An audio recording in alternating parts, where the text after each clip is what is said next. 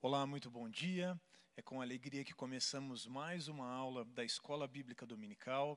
Hoje, no dia 24 de janeiro de 2021, aqui ao vivo no Templo da Igreja Batista Alameda.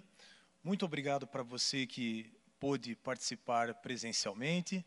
Obrigado também a você que nos acompanha de forma online.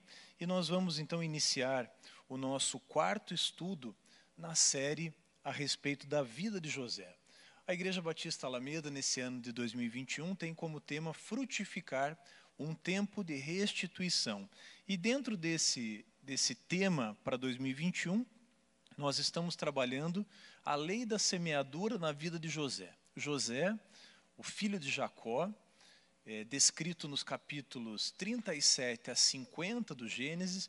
Então, estamos trabalhando a vida dele e vendo de que forma José pode nos ensinar então, nós temos, é, já tratamos três, é, três temas, deixa eu passar aqui, três temas. É, o resultado da fidelidade a Deus, esse foi o primeiro tema que nós trabalhamos lá no dia 3 de janeiro. O insucesso terreno e o sucesso aos olhos de Deus, trabalhamos no dia 10. E no domingo passado, dia 17, quando Deus transforma o mal em bem. E no dia de hoje, no dia 24, à frente de uma geração para a sua preservação. Antes de nós iniciarmos a, a, nossa, o nosso estudo propriamente dito, eu quero mais uma vez te incentivar a adquirir esse plano de leitura bíblico anual. Esse é um plano de leitura que foi disponibilizado pela igreja é, a sua distribuição acontece ali na frente, na recepção. Então, você que vem presencialmente até a igreja ou durante a semana, também você pode é, adquirir esse plano e pode participar conosco. Várias pessoas já estão participando e o propósito é justamente chegar lá no dia 31 de dezembro, tendo feito a leitura toda é, da Bíblia. Então, participe. Você que porventura não pode estar aqui presencialmente, esse plano de leitura também foi disponibilizado no Instagram e no Facebook. Muito bem, então, como disse anteriormente, o tema que vamos trabalhar então é a frente de uma geração para a sua preservação. Então, veja só, observando a vida de José, é, nós então temos como base bíblica para esse estudo, vou pedir que você abra aí a sua Bíblia, Gênesis 45, o versículo 7, e também Gênesis 50, no capítulo 20. Então, esses são os dois, ah, os dois textos bíblicos que nós vamos ter, então, como base para é, esse estudo.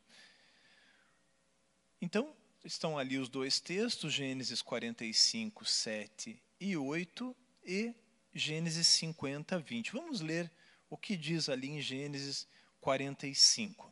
Então, versículo 7 diz assim: Deus me enviou adiante de vocês para que fosse conservado para vocês um remanescente na terra, e para que a vida de vocês fosse salva por meio de um grande livramento. Então, olha só, esse é o primeiro texto. É quando José conhece seus irmãos e então se apresenta aos seus irmãos, e ali em Gênesis 45, no, cap, no versículo 7, José então está dizendo para eles: Olha, foi para a preservação da vida de vocês que eu vim para o Egito. E aqui é interessante que é, há uma, uma questão, é, antes de nós lermos aqui Gênesis 50, 20, há uma questão importante aqui que nós falamos na aula passada. Né? Será que José foi enviado ou José foi vendido? Né? E eu, durante a semana eu conversei com, é, no, no domingo mesmo, conversei com um amigo meu e ele me disse, olha, a Bíblia diz que ele foi vendido. E eu concordei com ele, eu falei, você tem razão, né? esse é um amigo muito querido, ele falou assim, olha, foi vendido, eu falei, você tem razão, mas a partir de uma interpretação teológica, olhando para o texto, a gente chega à conclusão de que ele foi enviado. Porque fica de fato esse conflito, né? Ele foi vendido, foi enviado. texto diz que ele foi vendido, né? No, no começo ali do texto, e depois ele vai falar que os irmãos enviaram ele. Então, é uma questão de interpretação teológica, mas que precisa ser, precisa ser esclarecido. Muito bem, então lemos aqui Gênesis 45, 7 e agora Gênesis 50, 20. Diz assim: ó, Vocês, na verdade, planejaram o mal contra mim, porém, Deus o tornou em bem para fazer como estão vendo agora, que se conserve a vida de muita gente. Então, olha só, é, dois textos, então, que embasam esse estudo. E a gente consegue perceber, através da história de José, que, de fato, ele foi enviado, ele foi, né, apesar de ter sido vendido, mas havia um propósito de envio, e o propósito era para que se preservasse aquela geração. Se você voltar um pouquinho ali, é, no livro de Gênesis, você vai perceber que Deus faz uma promessa para Abraão. Deus fala para Abraão que nele serão benditas todas as famílias da terra. Então, havia uma promessa de perpetuação de uma, de uma, de uma geração através da vida de Abraão. E aí, Abraão é, tem filhos, né? E, e quem dá sequência nessa linha de primogenitura é justamente é, Isaac, né, depois Jacó e aí José. Então, havia ali um propósito muito específico, que era preservar aquela geração. E se nós lermos também o livro de Gênesis, nós vamos ver que quando eles chegam no Egito, eles chegam em torno de 70 pessoas. É, e a gente vai perceber que a partir daquelas 70 pessoas, né, se a gente avançar mais um pouquinho na Bíblia, lá em Êxodo, quando o povo sai do Egito, eles já são ali aproximadamente um milhão de pessoas. Né? A Bíblia diz ali em torno de 600, a contagem que foi feita depois de 600 mil homens, de 20 anos para cima. Então, sem contar as mulheres e as crianças. Então, vamos imaginar ali uma multidão ali em torno de um milhão. E eles chegaram com 70 pessoas, em torno de 70 pessoas. Então, a gente percebe que José, de fato, esteve à frente, ele foi à frente, porque é, haveria uma grande fome na terra. E é o que nós vamos ver daqui a pouquinho. Eu queria só é, falar com vocês também a respeito de uma expressão que nós lemos aqui no, no, no capítulo 50, no versículo 20. Na segunda parte do versículo, ele vai falar assim: para que se conserve a vida. Né, eu estou lendo aqui na versão NAA, que é a nova Almeida atualizada. Talvez a tua esteja um pouquinho diferente mas é, a ideia é conservar a vida. E o que, que significa esse conservar a vida que está ali em Gênesis 50, 20? Deixa eu passar aqui. Olha ali, ó. então conservar a vida. Então, essa palavra aí no hebraico, é, a, a, pronúncia dela seria raiá. O que, que ela significa? Olha, conservar a vida significa avivar, manter, reviver. Olha que interessante esse reviver. É o mesmo raiá que o profeta Ezequiel vai usar lá no Vale de Ossos Secos. Então, poderia, poderiam esses ossos reviver? É a mesma expressão aqui do conservar. Curar também, preservar viva diante do perigo. Então, é, é uma palavra muito é, abrangente, né? ela tem ali vários significados, mas esses aqui fazem um sentido muito grande quando nós olhamos para o texto. Né? Porque José esteve à frente daquele lugar para quê? Para avivar, para manter, para reviver. Então, foram propósitos desempenhados ali por José nesse, é, nesse processo. Muito bem. É, então, eu achei interessante a gente destacar essa, essa primeira parte aqui. Olha só, quando a gente olha ali é, em Gênesis 50, a gente, é, vou fazer a leitura da parte B de novo. Ó. Como estão vendo agora, para que se conserve a vida de muita gente. Mas, afinal, qual era a importância? O que estava em jogo ali naquele momento?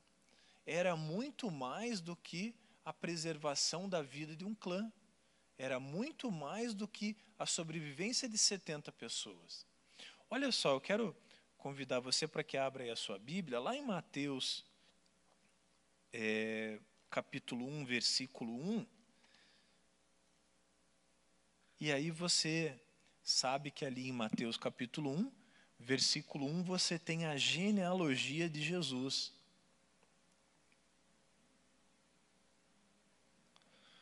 E ali na genealogia de Jesus você vai ter justamente essas pessoas, olha só: Abraão, Isaac, Jacó e Judá.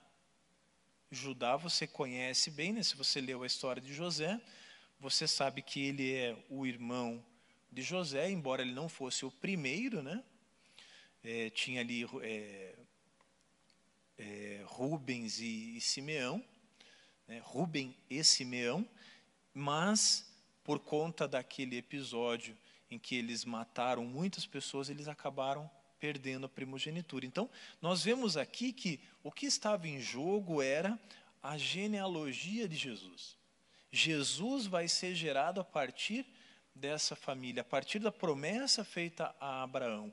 Então, o que estava em jogo aqui? Justamente a preservação de toda uma geração, a preservação de um povo Lucas 3 também vai mostrar essa genealogia um pouquinho diferente, é, um pouquinho diferente, mas também nós vamos ver é, esses personagens tão importantes ali.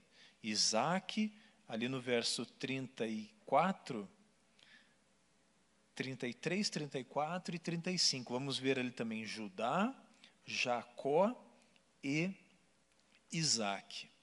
Olha só, é, são vários os textos que vão abordar essa, essa história da, do povo saindo é, de Canaã, indo para o Egito e depois retornando para lá. Eu quero destacar com vocês o Salmo 105. Deixa eu passar aqui. Olha só, José ele foi introduzido no Egito, e esse foi o modo pelo qual Deus salvou José para que ele salvasse os seus irmãos. E olha que interessante, olha. É, dá uma olhadinha lá no Salmo 105. Esse é um salmo de Davi. Salmo 105. É um salmo que tem ali 45 versículos. E esse salmo é um salmo de Davi. Vou esperar um pouquinho, você abrir no Salmo 105.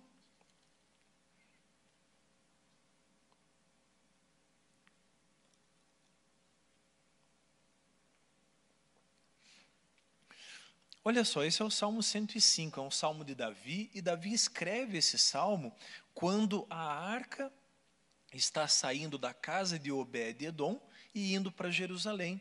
Esse texto está descrito ali tanto em 2 Samuel quanto em 1 Crônicas. Então, se você puder depois ler 2 Samuel e 1 Crônicas, está dizendo lá que a, a arca ela, ela foi primeiro capturada pelos filisteus, depois a arca volta e antes de chegar em Jerusalém ela fica na casa de Obed-edom. Então, nesse trajeto da casa de Obed-edom até Jerusalém, eles estavam cantando esses salmos. Você sabe que o salmo é uma poesia, mas ele era naquela época acompanhado com instrumentos, né, com harpa, lira, tamborins. Então, eles estão caminhando para Jerusalém e cantando esse salmo. E se você pegar desde o comecinho do salmo, você vai ver que ele vai contar a história do povo. E eu quero destacar com você lá no versículo é, Peraí que eu perdi o versículo agora. Aqui. Lá no versículo 23.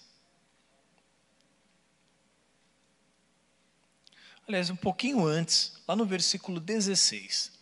Então, nesse versi nesses versículos aqui, Davi, então, né, cantando, ele está dizendo: Olha, Deus fez vir fome sobre a terra e cortou os meios de se obter pão adiante dele enviou um homem José, que foi vendido como escravo. Então, ele vai contando a trajetória do povo naquele momento específico.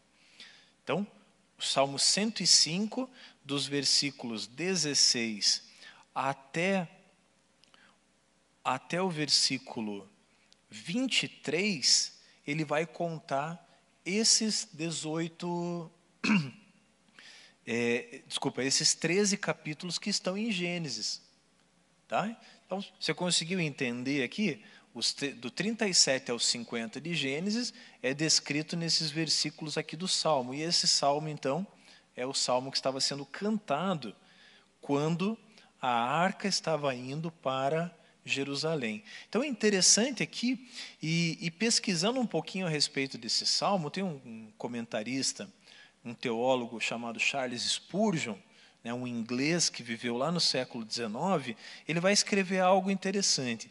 Ele vai falar assim, que esse salmo, né, se referindo especificamente ao Salmo 105, esse salmo descreve os movimentos do povo de Deus e o cuidado do seu guardião por todos os tempos. Olha que interessante. É, o, o tema da, da nossa próxima aula será os sonhos de Deus não podem ser frustrados. E é o que a gente percebe aqui quando a gente lê esse salmo. A gente percebe o cuidado de um Deus que está em todo o tempo presente. Não só presente, mas guardando a vida dos seus filhos. E é assim na nossa vida também. Foi assim com Abraão, foi assim com Isaac, Jacó, José, e é assim todos os dias também na nossa vida. Nós não podemos nos esquecer que, assim como é, José ele foi, esteve à frente de uma geração para que aquela geração fosse preservada, essa também é a nossa função. Né? Enquanto cristãos, enquanto é, inseridos em um núcleo familiar, nós também temos essa preservação, essa função né, de preservação, de preservar uma geração. Mas a gente já vai falar é, um pouquinho sobre isso. Então, esse aqui é um salmo que é, vale a pena você ler também, porque ele vai contar toda a história, então, desde Abraão até aquele momento que Davi estava vivendo, né, assumindo o trono, de Israel e de Judá e trazendo a arca, então, para Jerusalém. Muito bem, deixa eu passar aqui mais um. Olha só, a gente percebe na, nas gerações que antecederam José que havia ali um conflito familiar. É, a gente vê a questão principalmente da predileção.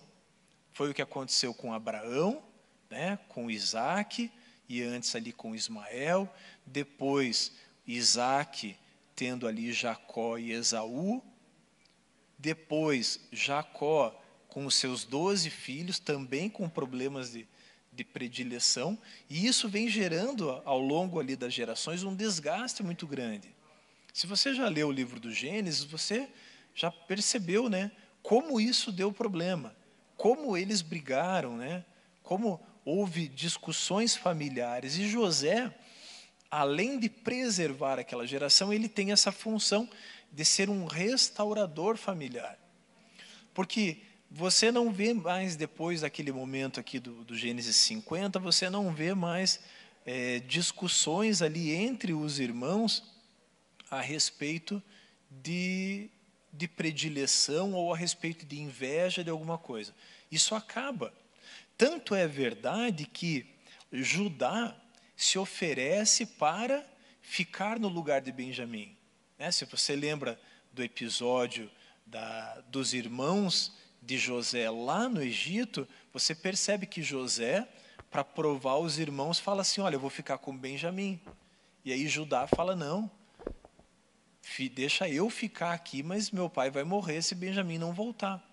Então veja, Olha a mudança de mentalidade. Porque Judá tinha sido um daqueles que há 30 anos atrás, cerca de 30 anos atrás, tinha incentivado a matar José. Olha como mudou a mentalidade dele. Então, a vida de José serviu também para que ele fosse um restaurador familiar. Para que a vida dele, então, fosse usada para alinhar os propósitos que Deus tinha naquela família. Então, é, José é esse restaurador familiar e, apesar de tudo isso que aconteceu, né, lá em Gênesis 50, 20, os irmãos estão com medo de José, mas José fala: Olha, vocês não precisam ter medo.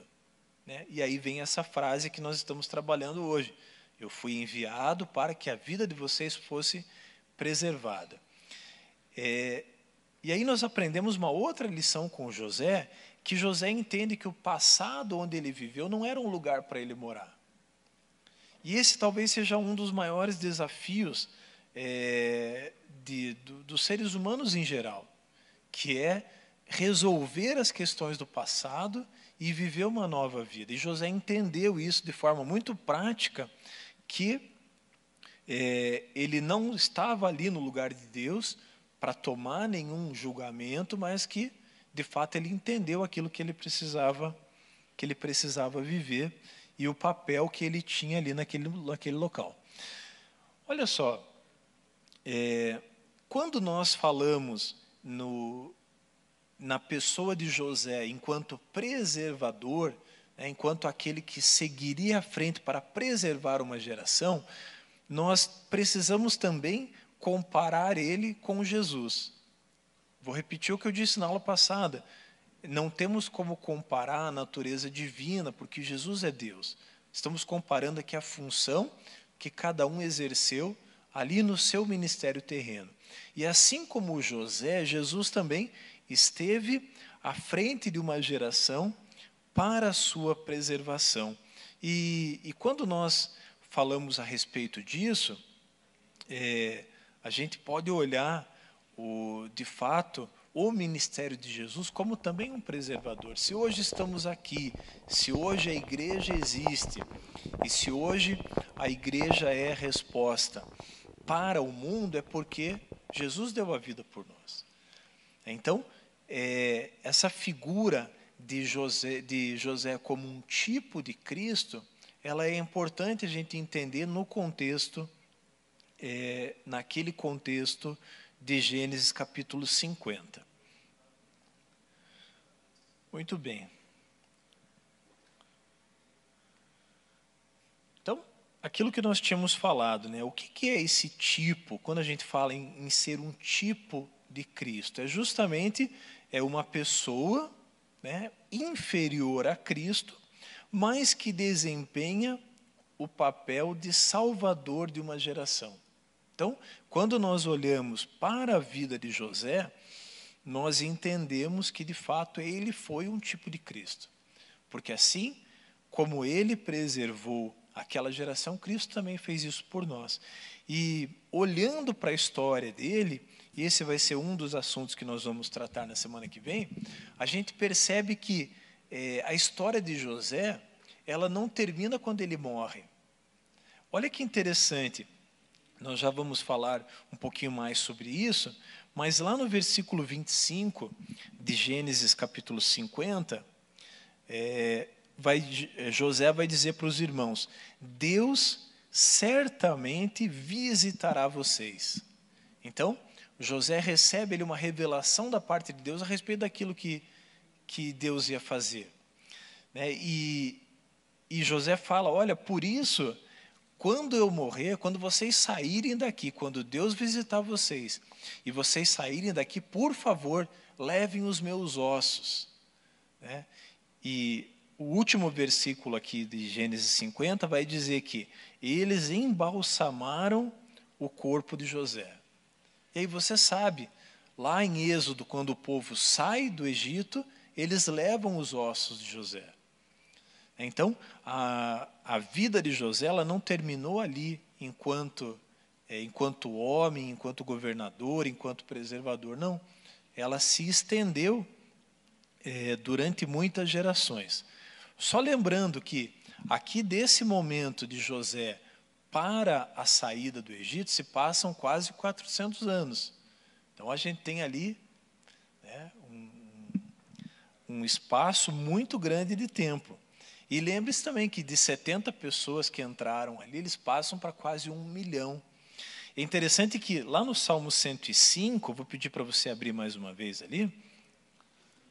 Salmo 105, o Davi vai, vai dar ênfase justamente é, nessa questão. É, olha só, lá no Salmo 105, lá no versículo 23. Salmo 105, versículo 23 vai dizer assim: ó, Então Israel entrou no Egito, e Jacó peregrinou na terra de Cã, e Deus fez sobremodo fecundo o seu povo, e o tornou mais forte do que os seus opressores. E, e você sabe a história, né? O povo começa a ser oprimido de uma maneira mais, é, mais aguda, mais violenta, porque eles cresceram demais. Então, aquele povo que chegou num grupo de 70 pessoas, nesse momento aqui, possivelmente eles estavam ali em torno de um milhão de pessoas. E certamente, em número, eles eram maiores do que o, o próprio povo o próprio povo egípcio. Olha só, é, estar à frente de uma geração, né, esse é o, o tema que nós estamos falando aqui, ele significa é, se colocar sob a mão de Deus, se colocar debaixo da mão de Deus. Essa é uma condição primordial.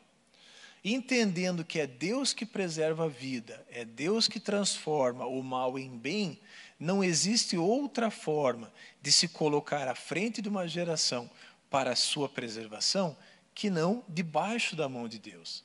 É interessante que é, o mesmo comentarista aqui, o Charles Spurgeon, ele vai dizer a respeito desse salmo ainda que a pequena dimensão de uma igreja e a pobreza de seus membros não são barreiras para a benção divina. Olha só, o que, que o Spurgeon está dizendo aqui? Que quando Deus tem um propósito para a vida de um homem, quando essa pessoa se coloca à frente de uma geração, o sucesso dessa preservação não está ligado à, à força dele, ao quanto ele tem de posses ou o quão, o quão ele é inteligente, não. A bênção divina, no caso aqui, a preservação de uma geração, está ligado é, exclusivamente a Deus e cabe a nós, então, se colocar debaixo da mão de Deus para que Ele cumpra em nós, então, é, o, o, querer dele. E é importante a gente, quando a gente fala nisso, lembrar da igreja do primeiro século. É, quem caminhava com Jesus? Doze apóstolos. Tinham mais uma, algumas pessoas, mas basicamente ali os pilares do cristianismo foram os doze apóstolos. É, Judas morre, depois entra Matias, mas é sobre esses doze, sobre essas doze colunas que o cristianismo se expande. Um pouquinho mais tarde, algumas décadas depois, através da vida de Paulo, né, que foi o maior missionário é, que a Bíblia menciona, mas começou tudo de uma forma muito simples, com pessoas caminhando, né, é, a maioria andando a pé mesmo, e essa divulgação, essa anunciação do Evangelho a, começa de uma forma muito reduzida, muito pequena. E é interessante que, é, quando falamos em uma, à frente de uma geração para a sua preservação, também precisamos lembrar dessa igreja, desses discípulos que, assim como nós hoje, têm a função também de divulgar esse evangelho para que vidas sejam preservadas.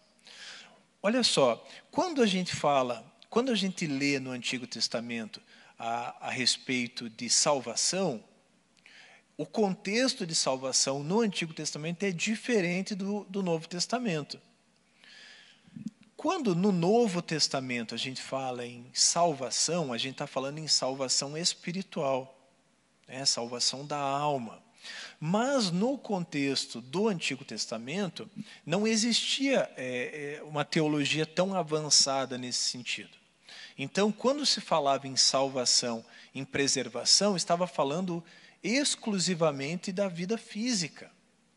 Então, vale a pena fazer essa comparação, porque quando eu falo em igreja do Novo Testamento, quando eu falo num cristão à frente de uma geração para preservar é, essa geração, nós estamos falando de vida espiritual. É, não estou falando de proteção física, eu estou falando de vida espiritual. E, e isso acontece toda vez, por exemplo, que você anuncia o Evangelho para alguém. É, se você já anunciou o Evangelho para uma pessoa, foi uma semente que foi lançada ali. E se aquela pessoa é, entendeu aquela palavra, creu no seu coração e confessou Jesus Cristo como seu Salvador, ela foi salva. E você vai estar com ela no céu um dia. Então, Deus te usou naquele momento, assim como usou a vida de José, para preservar uma geração. Quantas pessoas talvez serão salvas por meio da vida daquela pessoa? Olha só como dimensionar isso fica é, nos alegra ainda mais e nos motiva ainda mais para anunciar o Evangelho. Porque vejam, uma pessoa, José, salvou 70, e esses 70, depois de alguns séculos, já eram um milhão. Então, imagine numa conta ali, você anuncia o Evangelho para uma pessoa. Essa pessoa talvez tenha uma família, talvez trabalhe num lugar, e esse Evangelho, então, ele vai se multiplicando. Então, estar à frente de uma geração significa se colocar debaixo da mão de Deus.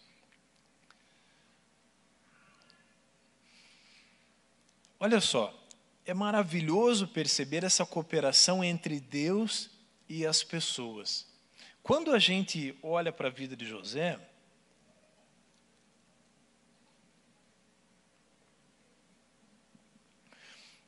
quando a, gente olha para a vida de José, a gente percebe que ele foi é, ele foi a resposta de Deus para aquele povo naquele momento. E assim como ele foi naquele momento, a igreja hoje é a resposta que o mundo precisa. É, eu ouvi uma frase é, durante a semana passada de um pastor, ele disse assim: a igreja é a única resposta que o mundo tem hoje. É, a, gente, a gente enxerga as coisas que estão acontecendo. Ah, ao nosso redor, a gente vê o nível de insegurança, de, de impaciência que a humanidade vive. É, o, o, meu amigo Uzias, ele trabalhou muitos anos numa, numa refinadora e o nível de estresse, o nível de tensão nos lugares em geral, né, Uzias, é muito grande. E hoje, com a pandemia, então, isso se, se agravou ainda mais. Então, a, o, essa dimensão é, social que nós vivemos hoje, ela só pode ser remediada, ou só há uma resposta para ela, que é a igreja. E a igreja somos nós. Somente a palavra de Deus é capaz de, de, de manter e de fazer com que essa geração seja preservada. Então, e essa cooperação, como eu disse no começo, ela é, é maravilhoso perceber isso. Porque Deus, apesar de não precisar de nós, Ele faz questão de nos colocar à, à frente dos projetos dele. Ele faz questão de nos chamar para ser participantes. E hoje, é, no ano de 2021, a igreja é, é, é essa, é, tem essa função de preservar então uma geração. Estar à frente de uma geração significa compreender que as provações não são sinônimos de perda. Olha só, nós falamos um pouquinho né, a respeito disso lá quando falamos do, do insucesso terreno. Nós falamos lá do insucesso terreno e nós aprendemos naquele momento que as provações pelas quais Deus nos submete, elas são de fato é, parte de um plano perfeito. É um plano irretocável de Deus. E a gente às vezes estraga esse plano, né? Porque a gente quer fazer do nosso jeito e, e Deus ele é perfeito. Os caminhos dele são perfeitos. Então, aquilo que ele faz é maravilhoso. E quando nós percebemos toda a história da igreja, você, Silas, que estava falando na semana passada lá a respeito da história do, do cristianismo, né, eu vi aquele vídeo lá que você me mandou. É interessante que, ao longo de toda a história, você percebe que perseguições, né, que as barbaridades que foram feitas, elas não foram capazes de impedir a expansão do evangelho, porque havia ali um plano irretocável da parte de Deus. Deus tinha ali um plano perfeito para se cumprir através da vida de José, assim como lemos ali no capítulo 50 do Gênesis, mas também ao longo de toda a caminhada é, da igreja. E antes de nós abrirmos aqui para alguma alguma observação que você queira fazer, eu quero refletir com vocês a respeito é, de, da vida de José. Olha só, a, a preservação de uma geração através da vida de José se deu para que se cumprisse aquilo que, por inspiração, José havia recebido de Deus. Olha só, vamos voltar ali um pouquinho em Gênesis capítulo 50, versículo 20. Gênesis 50, 20.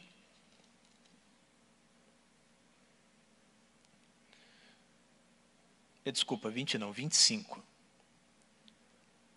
Olha só, Gênesis 50, 25.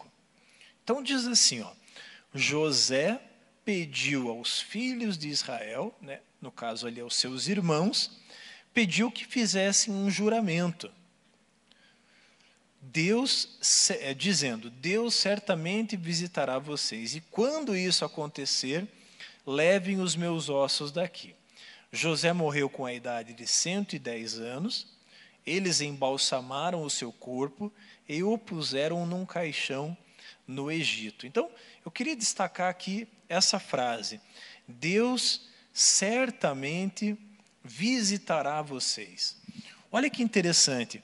Um homem de Deus, ele está sempre apontando para o futuro. Foi isso que aconteceu aqui com, com José. José vai dizer assim: Olha, Deus certamente visitará vocês. O que, que José estava dizendo aqui? José estava dizendo assim: Olha, a vida de vocês foi preservada, vocês iriam morrer de fome, a vida de vocês foi preservada, vocês estão entrando num lugar de terra fértil, porque a terra de Gozen, onde os, os hebreus ficaram, era a parte mais fértil do Egito. Então vocês estão num lugar agradável, vocês estão num lugar bom, vocês não vão morrer, mas José já está dizendo: olha, não, aqui não é o lugar que vocês vão ficar. Olha a, a, a visão que José estava tendo ali. Deus estava comunicando para José: olha, tudo que vocês estão experimentando aqui é bom, mas não é o plano perfeito que eu tenho para vocês. E ele vai dizer: olha, Deus visitará vocês. E visitou através de Moisés, o libertador. E depois, é, e aí José diz, né, levem os meus ossos daqui. E é interessante que Moisés liberta o povo, leva o povo para a terra é, prometida, mas ali ele fala assim: olha, virá um outro profeta semelhante a mim. Então, ele está sempre apontando para o futuro. E o que, que a igreja hoje faz? A igreja fala: olha, você tem uma vida aqui na terra, você tem uma vida com Cristo, mas Jesus vai voltar. Você é peregrino, você é estrangeiro aqui. Então, os homens de Deus da Bíblia, eles estão sempre apontando para o futuro. E aqui, José está dizendo a mesma coisa para os irmãos. Deus certamente vai visitar vocês. Deus certamente é, levará vocês para um lugar melhor. E esse é o mesmo sentimento que nós temos que ter hoje. Por mais confortável que seja a nossa vida, nós temos um destino que não é esse aqui. Então, Deus certamente nos visitará mais uma vez, porque a Bíblia diz que Jesus vai voltar. Então, certamente nós seremos também mais uma vez visitados. Eu vou, antes de, de dar aqui os recados finais, eu vou abrir aqui para vocês. Tem um microfone. Silas, você pode pegar ali o microfone para mim, por gentileza? Nas aulas anteriores, nós abrimos para perguntas, mas aí as pessoas falavam e o som aqui não acabava sendo. Você pode ficar ali, por favor? É, alguém tem alguma observação? Alguém quer fazer alguma pergunta? Alguma, alguma consideração, algum comentário? Nós temos aí alguns minutos. Nós temos aí três minutos.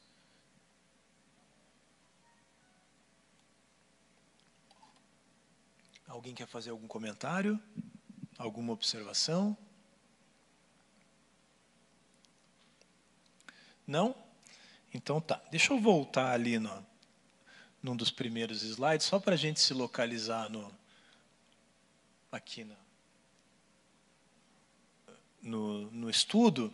Então a gente está terminando é, esse estudo 4, é a frente de uma geração para a sua preservação. Né? São seis estudos dessa série a respeito de José.